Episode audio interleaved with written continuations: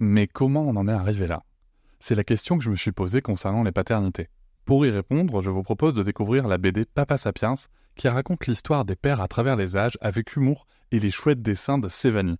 Elle va paraître le 6 juin prochain. Vous pouvez la précommander dès maintenant et avoir un cadeau idéal pour la fête des pères. Alors rendez-vous dans votre librairie préférée ou dans les liens en description de l'épisode ou sur mes réseaux sociaux.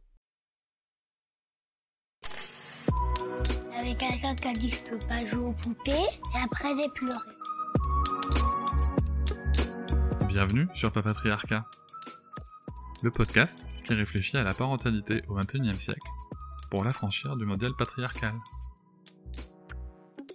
Et si les mots, leur sens et notre façon de les utiliser étaient des clés pour nous permettre d'avancer vers un monde plus inclusif et égalitaire? Une réflexion que nous avons déjà commencée dans l'épisode hors série numéro 2 avec Noémie Delattre et qui va ici trouver une suite grâce à une rencontre passionnante que j'ai pu faire lors du festival Le Printemps des Fameuses à Nantes. Dans cet épisode, je reçois Raphaël Haddad, docteur en analyse du discours, enseignant à Paris 1 et Sciences Po Paris, fondateur de l'agence de communication Mots-Clés et passionné par la façon dont les mots changent le monde, ce qui l'a amené à travailler sur l'écriture inclusive. J'ai aussi le plaisir de recevoir Clémentine Autobruck, consultante en communication, spécialisée sur les questions d'écriture et de communication inclusive. Après un master en études de genre, elle a rejoint l'agence Mots-Clés pour réaliser une thèse sur les sujets d'écriture inclusive et les effets que cela aura sur les institutions qui l'adoptent. Il y a peu, je vous ai demandé sur mes réseaux sociaux les questions que vous vous posez sur le sujet de l'écriture inclusive afin de les poser dans cet épisode. En voici quelques-unes. Comment l'utiliser sans rendre la lecture trop lourde? Est-ce qu'il faut utiliser elle, il ou introduire le pronom yel? Quel impact sur les personnes 10 Qu'est-ce que je risque à utiliser l'écriture inclusive en tant qu'enseignante? Comment en parler aux enfants?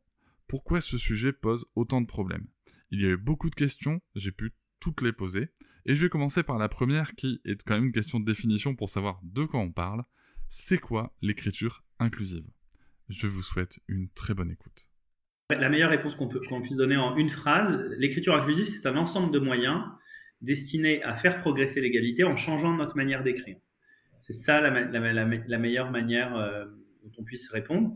Dans cette approche, c'est plus exactement un ensemble d'attentions, un ensemble d'attentions éditoriales, des attentions graphiques, des attentions sémantiques avec l'utilisation des noms de métiers au féminin, des attentions syntaxiques avec des questions sur euh, les accords de majorité, etc. On va reparler de tout ça très en détail dans les, prochaines minutes ensemble. Mais globalement, voilà la vocation de l'écriture inclusive. Il y a une, réflexion, une idée qui est cardinale dans ce que je viens de dire. C'est qu'en fait, c'est un moyen d'agir sur la société, de transformer la société par une réflexion et un travail sur les mots. Donc en fait, la question du langage n'est pas la finalité de l'écriture inclusive, c'est un moyen pour mettre au travail le social, euh, la société dans laquelle nous vivons. C'est ça qui est important de retenir dans les démarches qui caractérisent l'écriture inclusive dans son extraordinaire diversité. Ok, donc si je comprends bien, euh, parce que c'est marrant, hier soir, juste, je me faisais la réflexion avec un groupe d'amis, quand j'ai parlé d'écriture inclusive, ils m'ont dit Ah, oh, tu vas pas commencer à nous faire chier avec ton point médian. Euh, donc pour le coup, c'est un petit peu plus que le point médian quand même. C'est beaucoup plus que le point médian. On peut même, euh, on peut même dire de manière un peu provocatrice qu'on peut avoir une écriture parfaitement inclusive sans ne jamais utiliser le point médian si on y est allergique. C'est tout à fait possible. Euh, moi-même, dans ma pratique, euh, j'ai une utilisation très parcimonieuse de ce, point, euh, qui, a, fait l'objet de beaucoup de, critiques ou de questions ces dernières années. Pour autant, la démarche relative à l'écriture inclusive va bien au-delà de ce point, et même ce point n'est pas indispensable à une écriture parfaitement inclusive. Ok, merci. Et vous, dites que, c'est un outil qui peut servir à transformer la société, le social. Selon vous, alors Clémentine ou Raphaël, euh, en quoi est-ce que l'écriture inclusive, pour coup, c'est un outil pour améliorer l'égalité entre les genres? Et ben, merci pour cette question, puisqu'on a tendance à dire que c'est un sujet trivial ou accessoire, alors que ça a des véritables effets euh, pour l'égalité.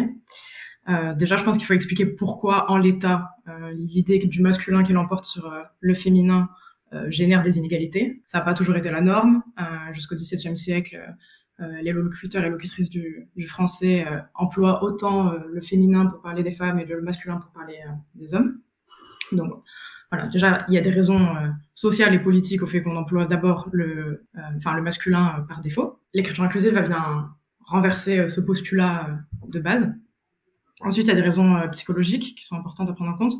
on a plus de 40 ans d'études en psycholinguistique qui se sont intéressés à la question de comment notre cerveau va interpréter un mot au masculin qui est utilisé euh, donc par défaut pour désigner un groupe mixte. Et ce qui est assez euh, surprenant euh, dans le champ académique, c'est qu'il y a consensus sur le sujet. Euh, toutes les études pointent vers, euh, à peu de chiffres près, les mêmes résultats, qui est que l'écriture inclusive, elle va inciter à citer trois fois plus de femmes, jusqu'à trois fois plus de femmes que un masculin. C'est-à-dire que si je lis un mot masculin, je vais avoir plus d'images d'hommes en tête que de femmes. C'est des résultats qu'on a pu renouveler il n'y a pas longtemps. Euh, du coup, au sein de l'agence Mot-Clé, on a réalisé une étude avec, euh, avec Google sur le sujet. Donc, on a demandé à trois groupes euh, distincts, soit de nous citer deux écrivains, soit deux personnes célèbres pour leurs écrits, soit deux écrivains ou écrivaines. voilà, donc dans le premier cas, on avait seulement 10% de femmes citées et 32% dans le troisième cas. Mais donc, du coup, comment ça se traduit euh, concrètement sur euh, euh, les questions d'égalité Parce qu'en fait, ce biais, ce biais cognitif qu'on a, cette tendance à se représenter plus d'hommes que de femmes, ça va avoir des incidences sur notamment les trajectoires professionnelles des femmes et des hommes. Là encore, il y a beaucoup d'études sur le sujet qui montrent notamment que ben, dès l'orientation scolaire, les petites filles vont moins se projeter dans des métiers qui sont présentés au masculin qu'au féminin au même titre que les petits garçons vont moins se projeter euh, dans des métiers présentés au féminin euh, qu'au masculin. Ça va même avoir des incidences sur euh, la confiance des jeunes en leur capacité à entreprendre des études pour faire ces métiers.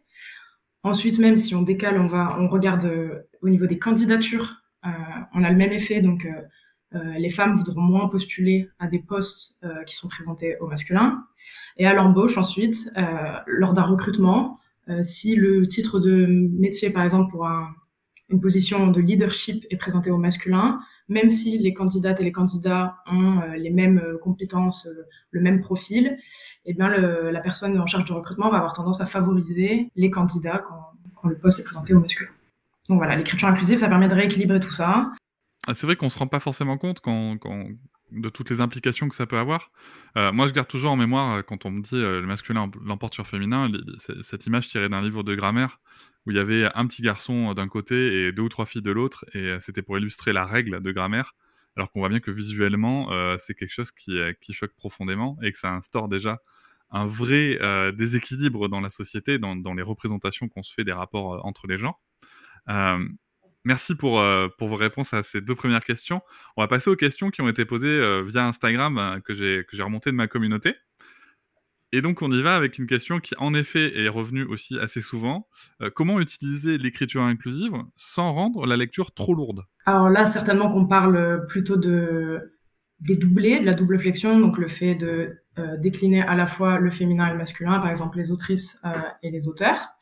Euh, puisque comme euh, le disait Raphaël, il y a plein d'autres manières de faire de, de l'écriture inclusive qui sont qui génèrent pas cette impression euh, de lourdeur.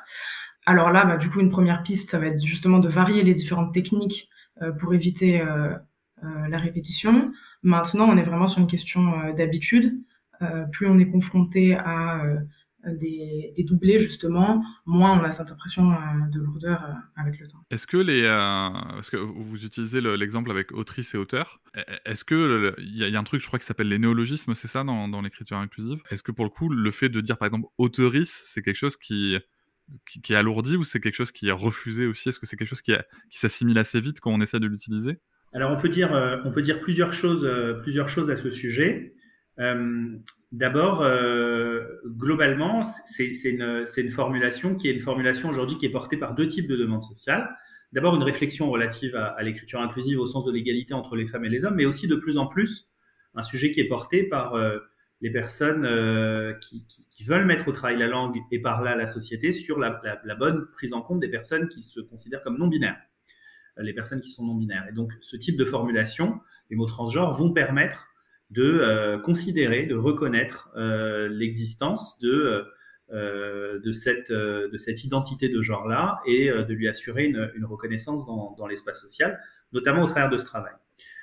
Ceci étant dit, et une fois qu'on qu qu observe l'exploration que ça, ça, représente dans la langue, et la langue avance par exploration, euh, essais, erreurs successifs, ça vient poser un certain nombre de questions. D'abord, à l'instant où on parle, c'est de toutes les modalités de l'écriture inclusive, celle qui est la plus réprouvée. On a, euh, dans, la petite étude à laquelle Clémentine faisait référence tout à l'heure, l'étude euh, qu'on a réalisée avec Google, euh, on a 79% de la population française qui se déclare défavorable à cette modalité-là spécifiquement. Là où, pour donner un, autre point de vue, on en a plus de 50%, 56% exactement, qui sont favorables à la féminisation des noms de métiers. Ça, c'est la première chose. La deuxième chose qui est importante, c'est que, en fait, moi, je me situe sur un lieu et sur un, canal qui est un peu particulier sur ce sujet. Ce qui m'intéresse, moi, prioritairement, c'est l'écriture institutionnelle. C'est la manière dont les personnes qui écrivent au nom d'un collectif euh, rédigent. Parce que, euh, en fait, je considère qu'il faut travailler cette question d'abord et avant tout, ou prioritairement, ou en tous les cas aussi, euh, à minima, disons, dans les lieux qui produisent de l'inégalité. Or, les lieux qui produisent de l'inégalité, c'est en effet l'école, avec euh, ce qui peut nous être enseigné, c'est les organisations qui sont des lieux de production d'inégalité, en particulier d'inégalité professionnelle, etc. Et donc, euh, il, est important, euh, il est important de mettre au travail ces, questions-là dans les lieux, dans les manières d'écrire de ces institutions. Or, je ne sais pas, Cédric, si vous êtes à votre compte ou si vous écrivez pour une, une institution, mais on imagine mal à ce stade quelqu'un décidé d'écrire dans son coin au nom de l'entreprise qu'il représente euh, bonjour à tous, par exemple.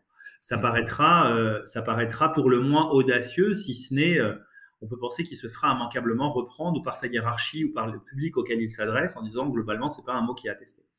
Donc ça vient poser des questions comme ça de négociation avec un ordre social. Évidemment, l'ordre social ça bouge, donc on peut parier que dans quelques années ça sera plus communément admis. À ce stade, au moment où on parle, ce sont des formulations qui restent assez largement réprouvées. Un petit correctif euh, qui, que Clémentine m'a fait passer. Euh, la féminisation de métier, c'est non pas 56%, j'ai inversé les deux chiffres, c'est 65% en réalité. Donc on est, face à une, option qui est euh, aujourd'hui assez largement acceptée par la population française. Pour, le coup, ça amène ça, rejoint un petit peu la, deuxième question qui nous a été posée. Euh, s'agissant des pronoms, justement, il y a ce fameux euh, yel qui est arrivé. Donc, une question qui m'a été posée, c'est est-ce qu'il faut utiliser elle, il, ou est-ce qu'on peut, est-ce qu'on doit introduire yel alors oui, Raphaël a largement répondu à cette question. Euh, donc dans l'idée, ça dépend, parce qu'on peut utiliser le yel comme une contraction de elle et de il, auquel cas, bah, si on se réfère à des femmes et des hommes dans un cadre institutionnel, autant privilégier le elle, il, elle et il. Maintenant, effectivement, si vous avez une personne non binaire face à vous qui utilise ce pronom, eh ben, dans une logique euh, de respect, d'autodétermination euh, de l'identité des personnes face à vous, vous pouvez euh, utiliser le dans ce cas-là. On a eu des cas, on a eu des cas assez intéressants. Je, vous raconte un cas. Par exemple, on a accompagné il y a quelque temps une structure qui prend en charge une maladie qui est qui est plus fréquente. Je sais plus je crois que c'était la tuberculose. Il y a en France encore des centres qui prennent en charge des personnes en situation de tuberculose, qui ont, ont les tuberculeux et tuberculeuses. Euh, et, qui nous a expliqué que globalement, c'est pour des raisons que j'ignore, hein, je ne suis pas rentré dans les détails, une maladie qui a une forte prévalence euh, au sein des populations, euh, des populations transgenres. Et, qui nous a donc expliqué que pour eux, il y avait un vrai sujet sur l'utilisation du bon pronom. Parce qu'en fait, pour ces personnes-là qui étaient globalement éloignées des systèmes de santé, le fait de déjà de venir dans un centre de santé était quelque chose d'important et que pour eux, c'était très important donc de signaler une forme de considération, de bien faire leur travail de santé publique, c'était un centre public, en utilisant un pronom qui reconnaissait l'identité de ces personnes-là. Donc c'est le genre de choses que l'on peut avoir, c'est-à-dire, c'est vrai qu'on peut souvent s'arrêter à un débat public, à un débat d'idées, considérer que tout ça c'est une abstraction, que c'est, euh, que c'est euh, euh, comme je l'entends parfois pour, pour s'en moquer, discuter du sexe des anges, etc. En réalité, il y a aussi derrière des enjeux de reconnaissance d'identité, de mouvements sociaux, de prise en charge de populations qui ont besoin d'être prises en charge en termes de soins, à l'image de ce que je viens de dire. C'est aussi tout, ça qui se joue au travers euh, des enjeux relatifs à l'écriture inclusive, y compris dans les formes qui peuvent être les formes les plus réprouvées, euh, telles que je l'exprimais tout à l'heure. Ah, ce que, vous dites, ça me rappelle, on, est en période euh, post-électorale de la présidentielle, arrive la période électorale législative. ce, que, ce que vous évoquez là, ça me, rappelle le fait que sur les réseaux sociaux, j'ai vu des témoignages de personnes transgenres, justement, qui euh, bah, à quel point il y avait des, sujets de, bah, mégenrage par rapport aux pronoms qu'on peut utiliser quand elles se déplacent dans les institutions. C'est que moi, j'en avais pas conscience. Et donc là, typiquement, euh, dans ces cas-là, ça peut être intéressant quand on est l'institution, de au moins se poser la question de ce qu'on va mettre en place ou pas, si je comprends bien. Quoi. Oui, c'est ça. Je veux quand même apporter une petite, réserve, toutefois, parce que moi, je vois un, glissement sur ce sujet, et pour le coup, il y, a, une tradition philosophique, une tradition politique à laquelle je souscris à 100%, et une autre qui me met un peu moins à l'aise.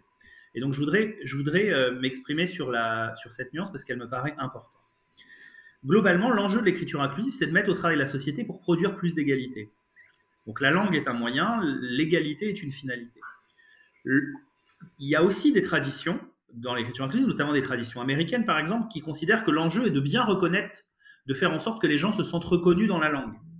Alors on peut penser évidemment que la bonne reconnaissance des gens dans la langue euh, est un instrument de l'égalité, mais, mais, globalement c'est quand même deux traditions politiques différentes. Donc ce que je veux dire c'est que derrière le même moyen, on peut, on peut avoir des motivations qui sont très différentes. Et autant moi par exemple, je souscris à 100% totalement au fait que bah, par la langue on peut faire progresser l'égalité entre les femmes et les hommes ou entre euh, les femmes et les hommes et le continuum des identités de genre euh, entre elles. Autant je ne suis pas d'accord avec la surenchère qui consiste à se demander si les gens se sentent un peu, beaucoup, passionnément ou pas du tout bien représentés dans la langue. Ça, ça ne m'intéresse pas, c'est pas mon sujet. Et je pense même que c'est un, une, une, une, bataille euh, qu'il faut être capable de dénoncer quand bien même on est favorable à l'écriture inclusive, ce qui est mon cas. Ok, merci beaucoup pour cette précision. Euh, question suivante qui nous vient d'Instagram et qui a été euh, posé beaucoup, beaucoup, beaucoup de fois. Euh, quel impact sur les personnes 10 L'apprentissage du français étant déjà complexe, comment l'utiliser sans les gêner? Très bonne question. Alors, on peut dire deux, trois choses. La première, c'est qu'il y a en ce moment beaucoup de travaux sur ce sujet, qui sont notamment portés par quelqu'un euh, qui s'appelle Pascal Gigax, euh, qui, qui, est psycholinguiste à l'Université de Fribourg et qui, avec une petite équipe, mène en ce moment un certain nombre de travaux sur ce sujet. Donc c'est quelque chose qui n'est pas encore très documenté. Pour l'instant, on a eu euh, des paroles euh, d'experts et d'expertes sur ce sujet, des organisations euh, qui représentent les personnes en situation de dyslexie, etc. Mais on n'a pas eu encore de travaux véritables. il faut, il faut, ça c'est le premier élément. Donc on aura bientôt plus, plus, plus d'informations. La deuxième chose que l'on peut dire, c'est que le, le, problème fondamental du français par rapport à d'autres langues, c'est, désolé de faire une petite parenthèse un peu scientifique, c'est le hiatus entre ce qu'on appelle la graphie, c'est-à-dire la manière dont les mots sont écrits, et la phonie, c'est-à-dire la manière dont on les prononce. Par exemple, si je prends le mot oiseau, il n'y a pas une lettre qui se prononce comme elle s'écrit. C'est vrai. Et, en fait, la langue française est construite comme ça. Vous avez euh, quelques dizaines de graphèmes et plusieurs centaines de phonèmes. donc, à partir d'une même structure d'un nombre limité de graphèmes, vous pouvez produire des sons très différents en fonction de leur combinaison, de leur ordre, de ce qu'ils précède, de ce qu'ils suit, de est-ce qu'il y a un accent dessus ou pas, etc. Ça, c'est source d'une extraordinaire complexité euh, pour, pour, les personnes toute une partie des personnes en situation de dyslexie, parce que précisément, euh, il y a un décalage fort entre la graphie et la phonie qui crée de la confusion. Ce qu'on peut dire de ce point de vue, une fois qu'on a dit tout ça, c'est que globalement, l'écriture inclusive a juste rien à voir avec ça. C'est-à-dire qu'en fait, euh, l'écriture inclusive, c'est au contraire peut-être même une manière de faire en sorte qu'un masculin qui peut être tantôt générique, tantôt masculin expressément, bah, devienne que masculin expressément, et que si en fait on est face à une population mixte, on utilisera les deux genres, ce qui est une manière de rendre la langue un peu plus, euh, euh, euh, j'aime pas l'expression et je me ferai sans doute reprendre par les linguistes qui m'écoutent, mais un peu plus immédiate, un peu plus transparente dans ce qu'elle désigne, sans avoir à gérer ce type de ce type de confusion intrinsèque au code. Après, est-ce que c'est un élément? Donc ça, c'est la première chose que l'on peut dire sur la sur la dyslexie. Après, est-ce que c'est quelque chose qui alourdit la langue, l'écriture inclusive dans sa diversité? Bah, Évidemment, c'est des spécificités, ce sont des usages qui réclament d'être euh, appris, d'être enseignés. Mais en fait, ça respecte aussi très souvent les intuitions. C'est-à-dire que euh, moi, j'ai un, petit garçon de, de 6 ans et un autre qui en a 3. Et en fait, pour eux, évidemment, le féminin de pompier, c'est pompière. Et en fait, leur expliquer que du point de vue de la langue française et de l'académie, le féminin de pompier, c'est pompier, mais le féminin de boulanger, c'est bien boulangère en revanche. C'est quelque chose qui est proprement incompréhensible et qui montre bien qu'il n'y a pas de réalité sémantique derrière ces sujets. En fait, il y a des questionnements qui sont des dynamiques de société. C'est qu'en fait, le mot pompier est un peu plus noble, un peu plus masculin que celui de boulangère. Donc, en fait, pour pompier, on garde le masculin, mais pour boulangère, euh, il n'y a pas de problème. Et qu'en fait, la langue est construite comme ça. Donc, féminiser, adopter l'écriture inclusive, c'est aussi une manière de respecter les intuitions spontanées de la langue de toute une partie de la population je suis en ce moment dans un moment de ma vie où je suis bien placé pour m'en rendre je, confirme totalement, j'ai les mêmes échanges avec, euh, avec ma fille qui a bientôt 4 ans. Et, euh, et c'est vrai que, que, ce genre d'incohérence, elle les relève tout de suite. Euh, je pense aussi que derrière cette question, il y avait le sujet, encore une fois, de, ce fameux point médian, je pense, au niveau de la lecture. Mais nous allons voir dans, dans, la suite que, ben, vous l'avez déjà un petit peu expliqué, que l'écriture inclusive, c'est bien d'autres choses que ça. Euh, et donc, on va pouvoir euh, avancer. Et là, j'ai une question qui, c'est vrai, qui était importante. C'est vrai que ça a fait débat un petit peu euh, dans la société, notamment au niveau du corps enseignant. la question étant la suivante qu'est-ce que je risque à utiliser l'écriture inclusive en tant qu'enseignante? Aujourd'hui, il y a une circulaire qui, qui est la circulaire Blanquer, qui prescrit la manière, la bonne manière dont ces sujets doivent être travaillés par l'éducation nationale. Alors, je laisse à chaque enseignant la responsabilité individuelle de savoir ce qu'il ou elle fait des circulaires qui sont émises par l'éducation nationale. Je crois que c'est déjà tout un, champ euh, de, possibilités en lui-même. Mais si on décide d'y souscrire scrupuleusement, si on est très à cheval sur le fait que quand il y a une circulaire d'État, quoi qu'on en pense, il faut la respecter en tant qu'enseignant ou enseignante, elle nous dit, un, il faut utiliser la féminisation des noms de métiers. Donc en fait, globalement, c'est écrit noir sur blanc sur la circulaire Blanquer que lorsqu'on est face à une, personne qui est une femme qui occupe une fonction, il faut utiliser la forme féminine du nom de métier pour l'ensemble des noms de métier, sans exception aucune. Ça, c'est la première chose que nous dit cette circulaire. Elle nous dit une deuxième chose plus intéressante encore et totalement inédite, c'est que lorsqu'on est face à une population mixte, il faut utiliser les deux genres. Et l'exemple qui est donné dans cette circulaire, c'est, par exemple, ne dites plus les inspecteurs de l'éducation nationale, mais dites les inspecteurs et inspectrices de l'éducation nationale. Ce qui reconnaît donc que le masculin ne peut pas avoir de valeur générique. Et ça, c'est absolument inédit. Elle dit enfin que le point milieu doit être proscrit. Donc voilà ce que la circulaire euh, Blanquer dit. Ce qui est très intéressant, c'est qu'en fait, moi, je vais à rebours de l'idée que Blanquer aurait interdit l'écriture inclusive. En fait, il a fait davantage, d'une certaine manière, pour faire progresser ses pratiques dans l'espace de l'éducation nationale que beaucoup d'autres personnalités publiques et politiques avant lui. Bien que, sans doute, s'il m'entendait, il réprouverait cette idée-là. Mais en fait, il a été le premier politique de l'histoire française récente, de la Ve République, à dire euh, face à un groupe mixte, il faut utiliser les deux genres. C'était jamais arrivé avant lui. Et c'est aussi une formidable avancée du débat public, au point où même quelqu'un qui se déclare contre considère que là, il y a un certain nombre de problèmes. C'est aussi, à, ces choses-là qu'on observe les avancées euh, et les transformations, de, les transformations de société. Une dernière chose qui n'est pas dans la circulaire, mais qu'il faut aborder pour les enseignants et enseignantes qui, qui nous écoutent et pour être complet, c'est la question de l'accord du masculin euh, et de la fameuse règle, le masculin l'emporte sur le féminin. Alors, moi, c'est un sujet que je connais bien euh, parce que, euh, en fait, il y a tout un décalage entre la manière dont cette règle est enseignée aujourd'hui et codifiée dans les, livres, dans le, le, le Becherel, le Bled, etc., pour en citer quelques-uns, et la manière dont ce sujet existe dans la société française. Globalement, si vous ouvrez, euh, par exemple, euh, la, Déclaration universelle des droits de l'homme et du citoyen, vous lirez qu'il y a des droits et des libertés fondamentales. Ce que je veux dire par là, c'est qu'en fait, il, n'y a pas de règle de proximité, mais il y a une convention de proximité qui, pour des raisons liées aux sonorités, à ce qui est logique et phonologiquement plus correct, plus fluide, est totalement dans les usages. Vous pouvez trouver, par exemple, on dira euh, toutes celles et ceux euh, on dira pas toutes ceux et celles, par exemple, etc. Donc il y a tout un tas de pratiques comme ça dans la langue qui témoignent de ce qu'on peut appeler une convention de proximité. Donc moi, ce que je dis à ce sujet, c'est qu'il ne faut pas se poser la question de changer la règle par une autre. Si l'on est, comme je le suis moi, attentif à avoir une écriture inclusive imparable du point de vue des, des personnes auxquelles on pourrait avoir à référer. Mais par contre, on peut s'autoriser, il y a plein d'interstices qui montrent qu'à l'évidence, il y a entre la règle apparente de le masculin l'emporte sur le féminin et les usages où il y a beaucoup d'accords de, conventions de proximité, toute une marge de manœuvre qui mériterait aussi d'être enseignée aux enfants.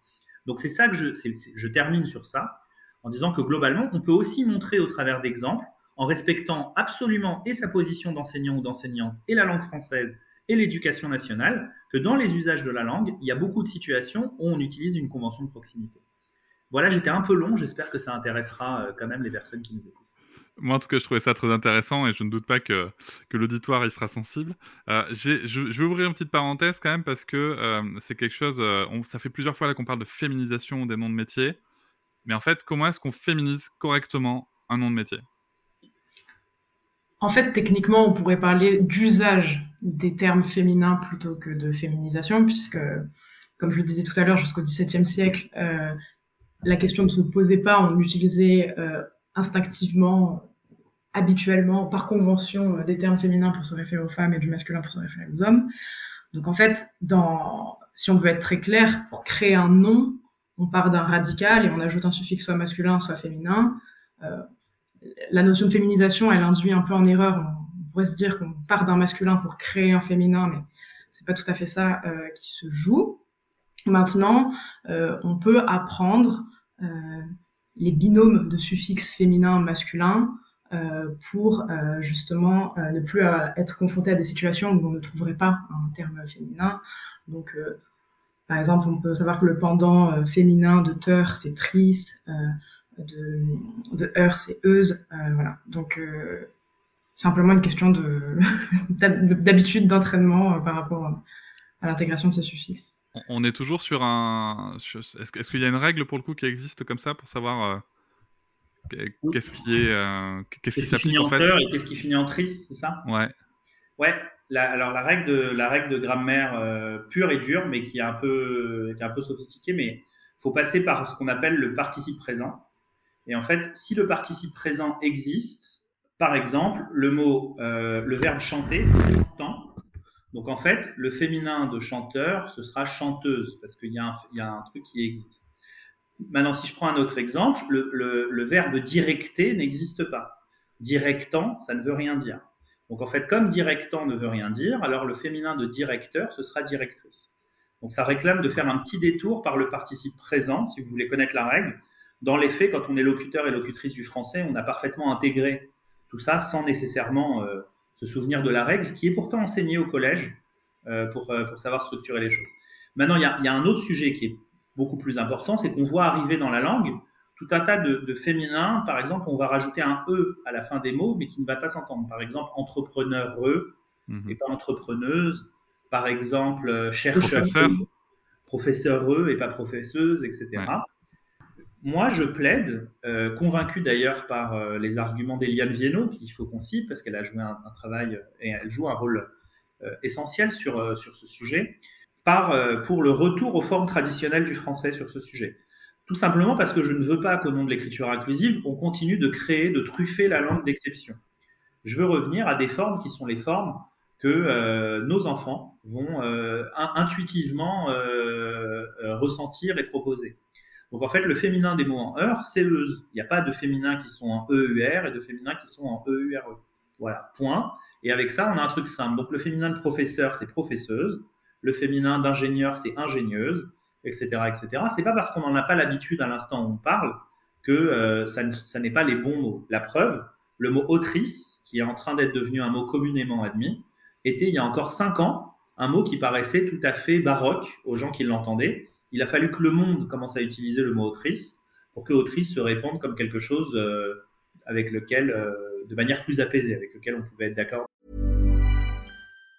Mom deserves the best, and there's no better place to shop for Mother's Day than Whole Foods Market. They're your destination for unbeatable savings, from premium gifts to show-stopping flowers and irresistible desserts. Start by saving 33% with Prime on all body care and candles. Then get a 15-stem bunch of tulips for just $9.99 each with Prime. Round out Mom's menu with festive rosé, irresistible berry chantilly cake, and more special treats. Come celebrate Mother's Day at Whole Foods Market. Une autre bonne raison aussi d'utiliser euh, ces suffixes qui sont audibles, bah, c'est justement euh, la question de rendre notre communication inclusive aussi à l'oral. Euh, au moins, on entend ces, féminins et on n'a pas cette question de, voilà, si je dis les auteurs et les auteurs à l'oral, ce serait un peu confusion, non? Mhm, Tout à fait, je vous rejoins complètement. je passe à la question suivante qui demande est-ce que ça, ça concerne que les adultes? Et comment est-ce qu'on en parle aux enfants? Euh, ce matin, j'étais euh, j'étais en télétravail et euh, mon fils, qui a 6 ans, qui est en CP, vient me voir tout fier en me disant Hé papa, tu sais quoi, il y a une faute dans, le, dans le livre Pokémon. Ils ont mis un fin au lieu de mettre une fin. Et je lui dis Ah oui, viens, montre-moi. Et donc là, il ouvre et en fait, la phrase, c'est un fin stratège. Et donc, me voici lancé dans la différence entre le mot fin comme nom et le mot fin comme adjectif, qui dans un cas s'accorde et dans l'autre cas ne s'accorde pas. Je donne cet exemple pour peut-être élargir la question de l'écriture inclusive. Globalement, la question qui est posée pour moi au travers de cet exemple, c'est comment transmettre à des enfants qui sont dans un moment d'apprentissage des codes qui sont des codes qui, sont, qui peuvent être parfois très sophistiqués. Moi, j'ai choisi, à titre personnel, euh, vis-à-vis de, vis -vis de mes enfants, de euh, leur expliquer ça comme je le ferais avec un adulte. C'est mon choix personnel. Euh, alors j'essaye évidemment de, de, de, choisir des mots qui ne sont pas conceptuellement trop compliqués non plus. J'essaye d'être sur un niveau de langage qui est le leur. Je ne suis pas euh, dans une présentation académique. Mais en revanche, je choisis de leur présenter les règles, etc., comme elles se font. Donc je vais passer par de l'exemple, etc. C'est mon choix, c'est mon choix personnel.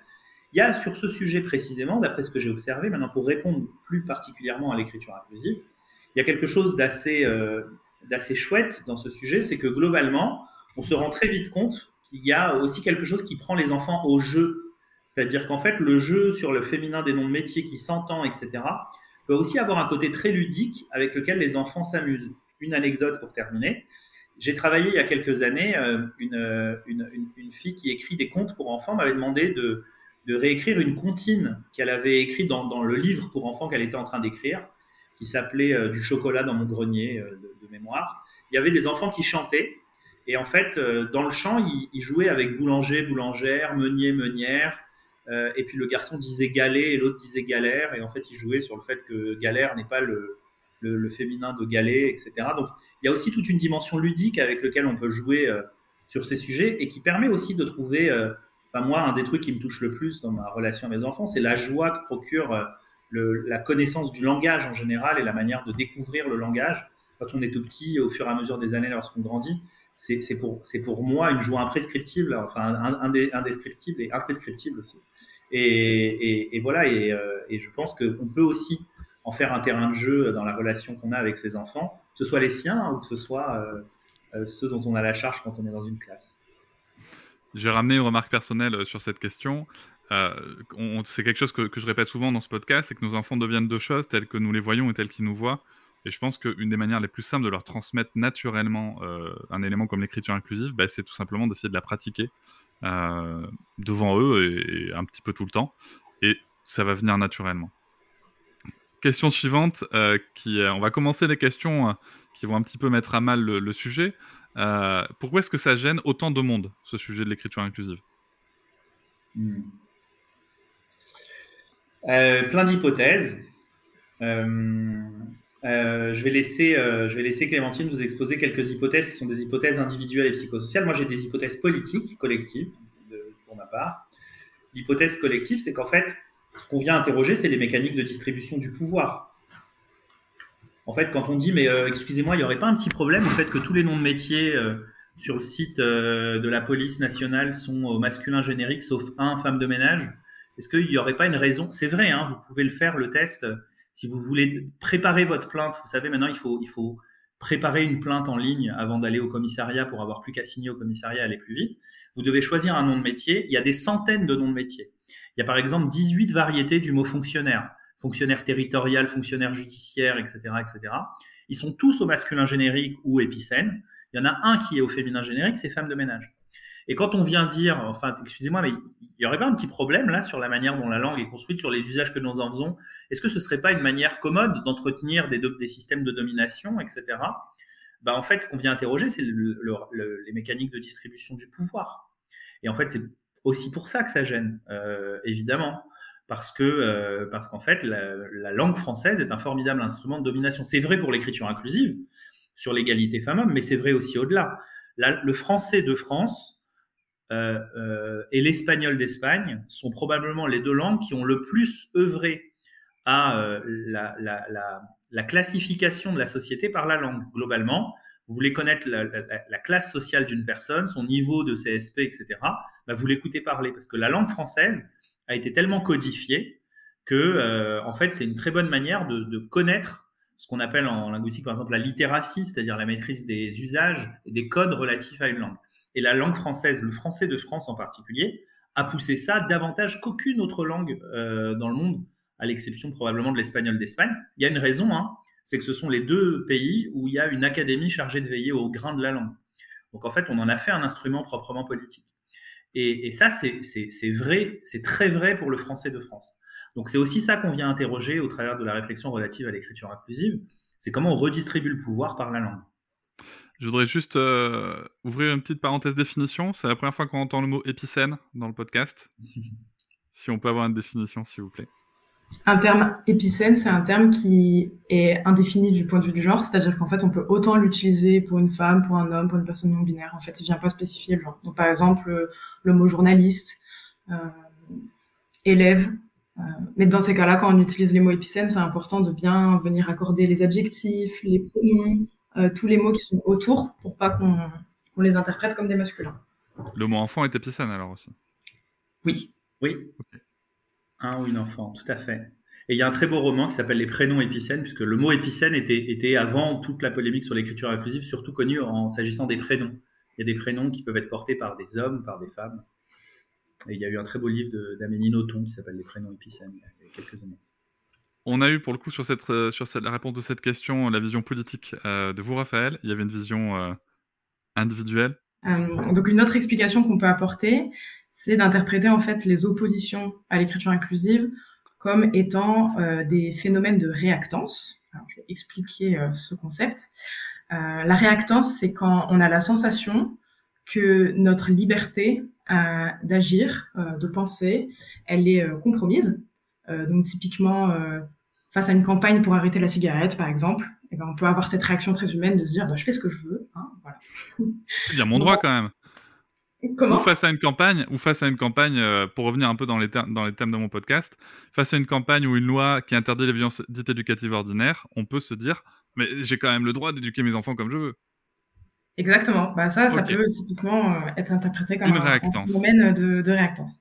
Donc ça, c'est en fait c'est une, une, théorie qui a été poussée par euh, un enseignant-chercheur en psychosocial s'appelle André Ndobo dans un ouvrage qui s'appelle Les nouveaux visages de la discrimination.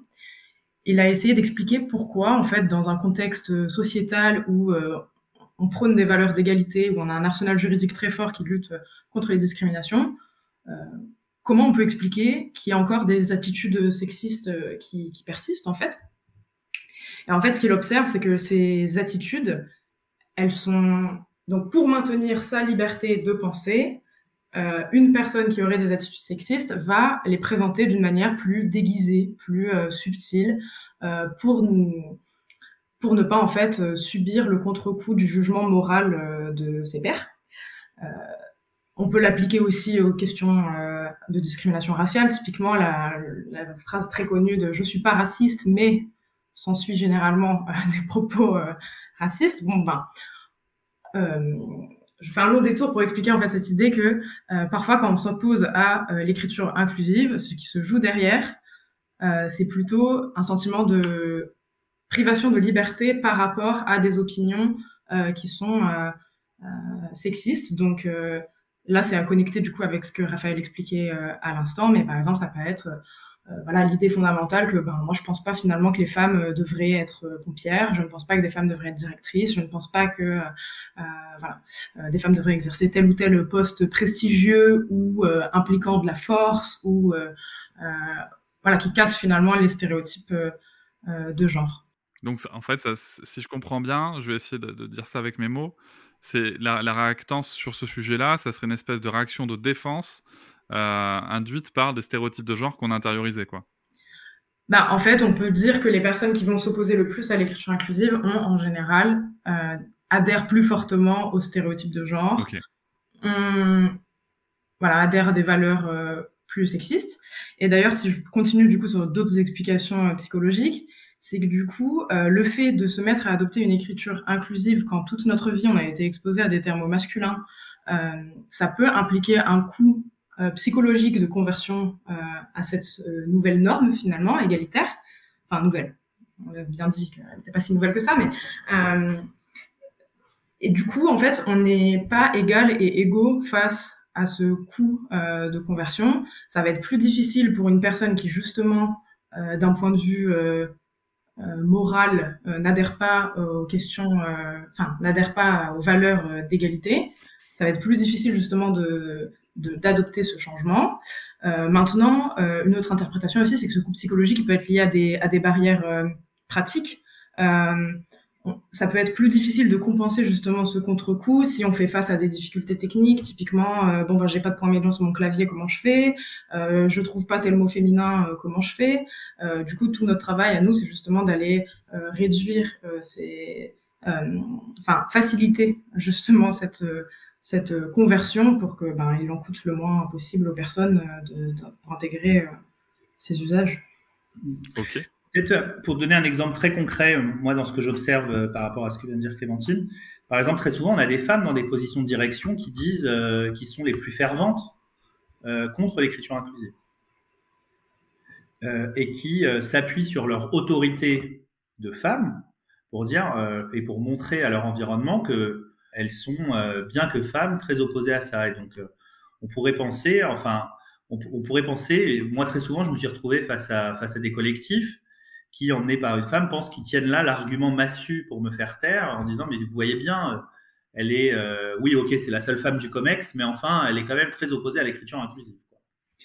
Et en fait c'est très intéressant parce que moi ce que je réponds à ça, c'est que c'est la preuve de combien ça coûte de rappeler sa féminité dans un collectif et dans une norme qui est masculine. En fait, à l'échelle d'une femme individuellement, gérer sa féminité dans des positions de pouvoir, dans des carrières, etc., c'est évidemment l'objet de stratégie, de réflexion. Gérer sa masculinité aussi, mais gérer sa féminité, ça l'est en tout cas, on ne peut pas le nier.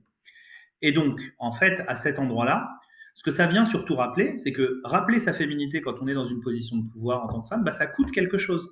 Et donc, il y a des femmes qui choisissent d'en payer le coût et de le gérer. Il y a des femmes qui choisissent de se fondre dans des usages qui sont préalablement masculins. Et ça, c'est une question de stratégie individuelle. Mais ça ne vient pas invalider la pertinence de l'écriture inclusive. Ça vient juste rappeler qu'en fait, si on pouvait bâtir une société où globalement ça coûtait pas d'être une femme dans une position de pouvoir, ce serait sans doute soulageant, y compris pour les femmes qui s'opposent à l'écriture inclusive. Je pense même que ce serait soulageant, soit dit en passant, pour les hommes qui auraient pu apporter la charge du générique et du masculin, mais c'est encore autre chose. J'aimerais bien ajouter sur ce sujet justement des femmes euh, qui s'opposent euh, à l'écriture inclusive, comme disait Raphaël. Donc déjà, c'est certainement parce que euh, ça leur coûte en fait d'être euh, enfin leur identité de femme dans un environnement qui favorise les hommes, c'est ça implique des efforts supplémentaires. mais justement, à l'inverse, eh bien, quand on va présenter à ces femmes une, une action en faveur de l'égalité, ça peut impliquer justement cette idée que ce serait un traitement de faveur qui serait fait aux autres femmes, puisque elles y sont arrivées sans euh, qu'on mette en place des choses pour les y aider en fait. Euh, donc il y a quand même des implications collectives à réfléchir euh, par rapport à ça. Il faut aussi rappeler que être femme ne veut pas nécessairement vouloir dire être féministe, que toutes les femmes ne sont pas forcément. Enfin, il y a d'autres caractéristiques sociales qui viennent se combiner à l'identité de femme, qui font que toutes les femmes non plus ne sont pas égales entre elles aussi dans le monde du travail. donc voilà, c'est l'écriture inclusive vient aussi favoriser l'égalité entre femmes à cet endroit. Ok. Euh, je me rappelle aussi euh, d'un échange qu'on a vu par rapport à ça et au fait que ce soit très individuel et aux situations et parfois même au métier. Euh, c'est l'exemple des avocats. C'est vrai que peut-être que le, le, le, le, titre de maîtresse est plus difficile à porter dans, dans, la, dans la catégorie professionnelle avocat qu'à l'école. C'est hyper intéressant parce que ça montre que, en fait, il y aurait une position où maîtresse serait admise. C'est-à-dire que donc, Maîtresse, c'est un mot qui est sexuellement connoté, ok? Mmh. Mais en fait, comme par hasard, il y a un espace qui est celui de l'enseignement où ça va, mais il y a un espace qui est celui du pouvoir euh, juridique, judiciaire, euh, juridique, pardon, où ça va pas. Et en fait, pourquoi? C'est évidemment pas une question sémantique, c'est une question sociale. Ça vient dire des cultures d'entreprise, des cultures de secteur, etc. Et moi, j'ai observé de manière empirique que les résistances à la féminisation sont d'autant plus fortes dans des, dans des cultures, dans des métiers qui sont hyper patriarcaux dans leur code. Euh, chez les avocats, il n'y a pas que le problème de maître et maîtresse, il y a aussi chers confrères. On voit cette aberration sémantique de femmes avocates qui entre elles se disent, se donnent du confrère, euh, parce que euh, ont intégré le fait que bah, pour être un bon avocat ou une bonne avocate, il fallait euh, intégrer, euh, s'habiller d'habits d'homme. Moi, ce que je dis à ces femmes, c'est que je ne veux pas remplacer une injonction par une autre. Je ne veux pas leur dire vous devez plus et vous devriez plutôt, parce que ça, c'est une question de liberté individuelle. En revanche, moi, je me donne comme projet politique collectif de faire en sorte que ça coûte moins cher aux femmes qui décideraient d'appeler chère consoeur une consoeur et chère avocate, une avocate. Merci beaucoup euh, pour toutes ces précisions. Ça permet de, vraiment se rendre compte de toute la dimension, euh, d'une part complexe à la fois nuancée, et de l'implication individuelle, politique, sociale et collective euh, de, tous ces sujets. je passe à la question suivante. Donc, bon, là, on a des gens qui étaient un peu agacés, visiblement, qui nous ont dit est-ce qu'on peut arrêter avec ça? C'est très lourd à lire. Quelle utilité de complexifier la langue On a déjà appris toutes les règles, pourquoi en inventer d'autres? Ah bah Là, on peut simplement synthétiser tout ce qui a été dit avant, certainement un peu de réactance qui se joue par ici, mais aussi, euh, ben voilà, on l'a dit, en fait, finalement, euh, peut-être que l'écriture inclusive va complexifier nos représentations, d'une part, oui, c'est aussi le but d'enrichir nos représentations pour euh, les rendre plus mixtes, plus diverses, donc en ce sens, on a une certaine complexification, mais de l'autre, dans la pratique, on est finalement, on revient à des usages plus intuitifs, plus simples, euh, comme lui dit Raphaël. Les enfants le font spontanément. L'accord de proximité, euh, c'est-à-dire accorder avec le mot le plus proche, c'est rester dans les usages. Je dis certaines étudiantes et étudiants, certains étudiantes et étudiants, bah voilà, je, bloque davantage. Donc euh, finalement, on, retourne à quelque chose de plus simple. On a parlé de comment écrire. Pour le coup, c'est vrai vous avez évoqué tout à l'heure un petit peu le, fait de, de comment ça se prononce avec cette logique un petit peu qui est, qui est très pertinente de ben, finalement ça vient un petit peu tout seul dans, dans, la logique, notamment avec les enfants. Mais on a quand même cette question, euh, en lisant un texte écrit en inclusif, comment on, ça, cela se prononce à voix haute? C'est vrai que certaines situations, notamment avec encore une fois ce fameux point médian, ça peut ne pas être forcément très évident. Alors, pour répondre à cette question, c'est assez simple. Donc, en fait, euh, il faudrait présenter en fait cette technique du point médian comme juste une abréviation. On abrège un doublé on abrège par exemple les étudiantes et les étudiants. Donc quand je suis confrontée à ce texte euh, avec marqué étudiant.es, je le prononce les étudiantes et les étudiants. Au même titre que si je vois un M indice 2, je vais développer en mètres carrés. L'idée c'est de venir développer. Par contre, ça soulève une autre euh, question importante qui est celle de, des logiciels de synthèse vocale qui à l'heure actuelle euh, ne sont pas codés, programmés pour arriver à faire cette déclinaison. Euh, voilà, c'est juste l'occasion pour moi de rappeler que euh, il faudrait faire évoluer ces outils euh, pour coller à nos usages. plutôt que de considérer que c'est un frein en soi, parce que on met les technologies à notre service et, pas l'inverse.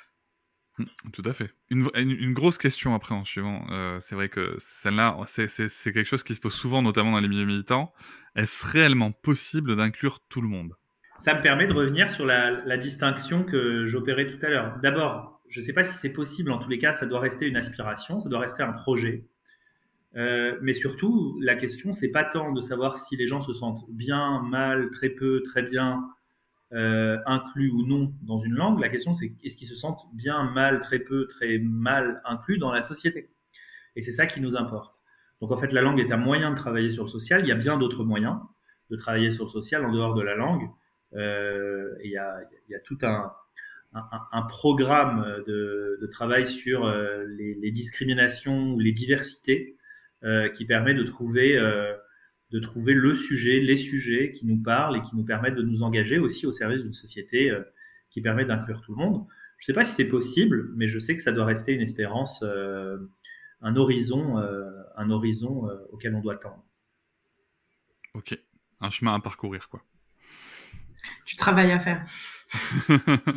Non, mais on peut pas, en tous les cas, on peut pas, on peut pas construire de projet de société en, en, en, se disant qu'on fait, euh, qu'on se coupe de, manière définitive, même dans le projet d'une partie de la population. Je pense, pour faire une parenthèse, que l'un des trucs qui tue la société française et qui, qui crée un sentiment de désespérance chez plein de gens, c'est quand on est jeune et qu'on habite en banlieue, c'est le sentiment d'être oublié de euh, l'espérance collective, par exemple. Et je pense qu'en fait, au-delà de la question de savoir si c'est possible, si c'est souhaitable, si c'est simple, combien de temps ça prend, on ne peut pas construire de projet de société en, faisant des croix sur des parties de la population, quelles qu'elles soient, parce que c'est mortel pour cette partie de la population, mais pour la société dans son ensemble. J'applaudis. Merci beaucoup pour cette réponse, euh, Raphaël. Et enfin, une dernière question qui est, euh, somme toute, assez logique aussi, c'est comment est-ce qu'on fait pour s'y retrouver? Quelles sont les ressources existantes et accessibles? Bon, je vais déjà moi donner un élément de réponse. Il y a cet épisode de podcast. Voilà. Après, je vous laisse prendre la suite. Eh bien, écoutez, on produit régulièrement euh, des articles de blog à visée euh, pédagogique et qui vulgarisent tout un tas de travaux euh, scientifiques donc sur le site de l'agence Mots-Clés. Vous pourrez retrouver une rubrique spécialisée sur les questions d'écriture inclusive. Le site sera en description du podcast. Un certain nombre de structures se sont aussi dotées de chartes, de référentiels, de guides. vous pouvez vous référer ben, à notre propre manuel d'écriture inclusive, donc dirigé, rédigé par Raphaël ici présent. Vous avez aussi le très bon euh, guide pour une communication publique sans stéréotype de sexe du Haut Conseil à l'égalité. Euh, vous pouvez aller consulter par exemple euh, une charte que je trouve très bien écrite qui s'appelle Échirol rédige pour l'égalité. vous avez des métropoles comme celle de Grenoble qui ont aussi leur propre guide. voilà, de plus en plus de structures posent leurs propres conventions en interne dont vous pouvez euh, vous inspirer. On peut aussi non pas seulement chercher des référentiels, même si les référentiels ça rassure et ça aide, mais, mais en fait ça peut être aussi mis au service de, sa propre, de son propre cheminement, de sa propre réflexion. Et c'est aussi ça la joie que procure euh, les démarches relatives à l'écriture inclusive. C'est un moment de se rendre compte qu'on a intériorisé par un système de prescription scolaire, par des usages, etc., tout un tas de choses qu'il est possible de défaire, et en fait les défaire, met au travail notre propre perception du réel, notre propre perception du monde qui nous entoure. Et en fait, ce cheminement, cette mise au travail, ça reste. Alors là, je ne parle pas de l'écriture institutionnelle, de l'écriture collective, mais quand on décide d'écrire à son médecin ou à sa médecine, puisqu'on féminin de médecin, c'est médecine, bah, en fait, choisir le mot qu'on utilise, ça peut être aussi une manière de regarder le monde différemment. Et ça, c'est aussi quelque chose qui peut être librement euh, investigué. Tout à fait. Je trouve ça très, très intéressant. Euh, en effet comme, euh, comme point de vue. Et puis ça rejoint euh, aussi l'expérience. Il y a beaucoup de parents qui, m'écoutent, qui nous écoutent. Euh, et ça rejoint aussi bah, cette expérience aussi de parentalité qu'on connaît. Hein. Il n'y a, pas un, seul chemin sur le sujet. Mais pour l'écriture inclusive, ça peut être la même chose. Hein. Chacun son chemin, avec ses ressources aussi et avec ses aspirations. Vous faites tous les deux partie donc, de, l'agence Mots-Clés. Cette agence, c'est quoi ces champs de compétences quelles sont vos activités exactement? C'est une agence qui fait de la, communication éditoriale et de l'influence. Donc, c'est-à-dire que globalement, le, point qui est celui que j'évoquais tout à l'heure, c'est ce qui nous intéresse collectivement. On est une agence d'une quinzaine de personnes. C'est comment les mots changent le monde. Et comment les mots changent le monde, ça nous amène à, réfléchir et travailler sur plein de choses. À l'écriture inclusive, notamment, euh, mais qui n'est pas un super sujet euh, d'un point de vue entrepreneurial. C'est un sujet de société. Mais c'est pas, vous voyez, il n'y a pas des marchés publics d'écriture inclusive euh, aujourd'hui. Euh, en France, il y en a un tout petit peu en Belgique, mais il n'y en, a pas, il y en a jamais en France. Euh, et ça va aussi, par exemple, en ce moment, euh, on a réalisé des, livres pour des entreprises, on a travaillé sur de nouveaux mots qui désignent de nouveaux concepts. on, travaille sur l'adoption de raison d'être, les, statuts d'entreprise à mission. le 6 mai, j'interviendrai dans une table sur les usages, l'usage des mèmes par la manière dont le monde marchand a récupéré à son propre profit un usage qui est un usage foncièrement subversif, qui est le même. Voilà, tout, ce genre de choses. Moi, je me suis intéressé dans un autre moment de ma vie aux emojis aussi. Euh, voilà, vous voyez, tout ce genre de choses, toutes les manières dont le, travail, le, langage est travaillé par les transformations de société et dont le langage met au travail la société, sont des questions qui collectivement nous passionnent et qui nous amènent à faire plein de trucs autour de cela, à partir de ce balcon original qui est de regarder le monde au prisme des mots. Ouais, Mot-Clé, c'est aussi un organisme de formation certifié. Donc, dans ce cadre-là, on, on propose des formations à la communication sans stéréotype de sexe. On avait tout à l'heure la question des enfants. Moi, je sais que ma fille, elle adore les cahiers, euh, les cahiers d'exercice, les cahiers de vacances, les choses comme ça. Euh, est-ce, que, par exemple, travailler avec un éditeur sur un cahier, un cahier de vacances ou un cahier d'exercice inclusif, c'est quelque chose qui, est dans vos cordes ou? Mais je veux, euh, je veux dire deux choses. D'abord, un éditeur ou une éditrice, Cédric. oui. ou une maison d'édition. et après, surtout, c'est l'occasion, merci, parce que ça me permet de faire un clin d'œil à, quelqu'un avec qui j'ai travaillé dans les toutes premières années sur ce sujet, qui s'appelle Judith Vieille, avec qui j'ai travaillé euh, sur ce sujet, qui est notamment euh, la personne qui avait maquetté le premier manuel d'écriture inclusive et qui, elle, très vite, a, dit, ben, en fait, le sujet prioritaire, c'est de créer un passeport vacances de l'écriture inclusive pour les enfants. Je ne sais pas si c'est un projet qu'elle a, qu'elle a, qu'elle a ensuite développé, mais, euh, mais en effet, c'est une idée qui a été présente très tôt dans les réflexions de l'agence sur ce sujet. Après, euh, vous savez, développer une agence, c'est aussi faire des choix en termes de priorité, de potentiel euh, d'activité économique, etc. Donc, c'est un sujet qu'il est, est déjà assez difficile de porter économiquement pour pas se rajouter euh, ce genre de choses. Mais enfin, s'il y a une maison d'édition qui nous écoute et qui est intéressée, ça me permettrait d'assouvir une vieille envie que de travailler sur un tel projet. Le message est passé. Merci beaucoup, Raphaël Haddad et Clémentine Autobruck, pour votre expertise et pour bah, ces, tous ces éclaircissements sur ce sujet si passionnant et, qui, je l'espère, est devenu moins complexe pour celles et ceux qui nous ont écoutés.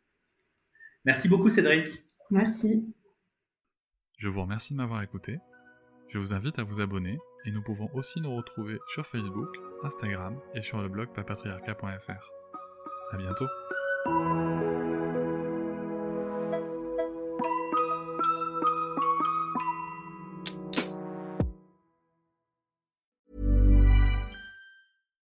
Deserves the best, and there's no better place to shop for Mother's Day than Whole Foods Market. They're your destination for unbeatable savings, from premium gifts to show-stopping flowers and irresistible desserts. Start by saving 33% with Prime on all body care and candles. Then get a 15-stem bunch of tulips for just $9.99 each with Prime. Round out Mom's menu with festive rosé, irresistible berry chantilly cake, and more special treats. Come celebrate Mother's Day at Whole Foods Market. Hop, c'est encore moins. Si tu veux soutenir le podcast, tu peux aussi t'abonner à Papatriarca Plus et découvrir chaque semaine un épisode bonus en plus des 60 déjà disponibles. À découvrir sur tes applis de podcast comme Pocketcast, Castbox ou encore Apple Podcast. À très vite.